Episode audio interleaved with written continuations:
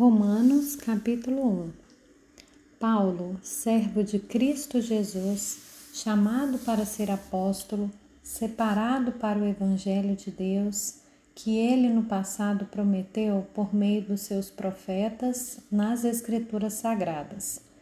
Este Evangelho diz respeito a seu filho, o qual, segundo a carne, veio da descendência de Davi e foi designado Filho de Deus com poder, segundo o Espírito de Santidade, pela ressurreição dos mortos, a saber, Jesus Cristo, nosso Senhor. Por meio dele, viemos a receber graça e apostolado por amor do seu nome, para a obediência da fé entre todos os gentios entre esses se encontram também vocês que foram chamados para pertencerem a Jesus Cristo. A todos os amados de Deus que estão em Roma, chamados para ser santos, que a graça e a paz de Deus, nosso Pai, e do Senhor Jesus Cristo estejam com vocês.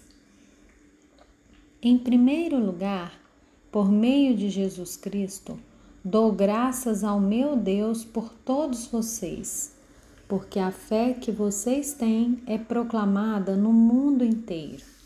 Pois Deus, a quem sirvo em meu espírito, no Evangelho de seu Filho, é minha testemunha de como nunca deixo de fazer menção de vocês em todas as minhas orações, pedindo que em algum momento, pela vontade de Deus, surja uma oportunidade de visitá-los, porque desejo muito vê-los, a fim de repartir com vocês algum dom espiritual, para que vocês sejam fortalecidos, isto é, para que nos consolemos uns aos outros por meio da fé mútua, a de vocês e a minha. Quero que vocês saibam, irmãos, que muitas vezes me propus a ir visitá-los no que tenho sido até agora impedido para conseguir algum fruto igualmente entre vocês, assim como também tenho conseguido entre os outros gentios. Pois sou devedor tanto a grego como a bárbaros, tanto a sábios como a insensatos. Por isso, quanto a mim, estou pronto a anunciar o Evangelho também a vocês que estão em Roma.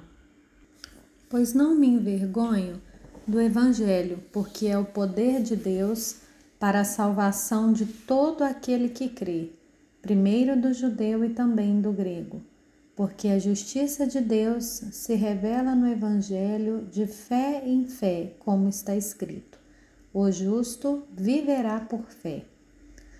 A ira de Deus se revela do céu contra toda impiedade e injustiça dos seres humanos que, por meio de sua injustiça, suprimem a verdade. Pois o que se pode conhecer a respeito de Deus é manifesto entre eles, porque Deus lhes manifestou.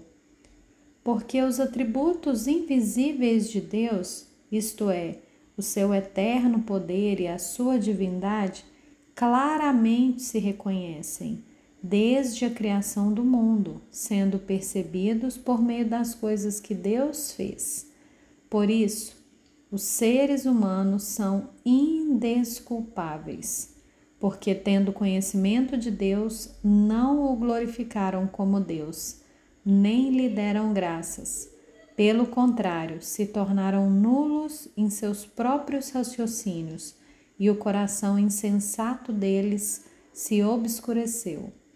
Dizendo que eram sábios, se tornaram tolos e trocaram a glória do Deus incorruptível por imagens semelhantes ao ser humano corruptível, às aves, aos quadrúpedes, aos répteis.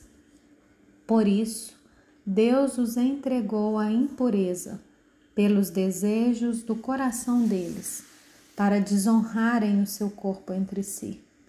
Eles trocaram a verdade de Deus pela mentira, adorando e servindo a criatura em lugar do Criador, o qual é bendito para sempre. Amém.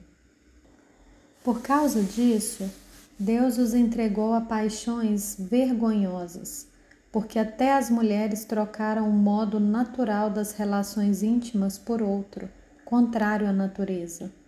Da mesma forma, também os homens, deixando o contato natural da mulher, se inflamaram mutuamente em sua sensualidade, cometendo indecência homens com homens e recebendo em si mesmos a merecida punição do seu erro.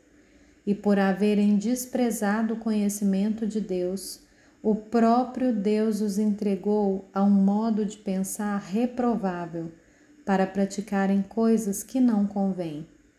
Então, cheios de todo tipo de injustiça, perversidade, avareza e maldade, estão cheios de inveja, homicídio, discórdia, engano e malícia.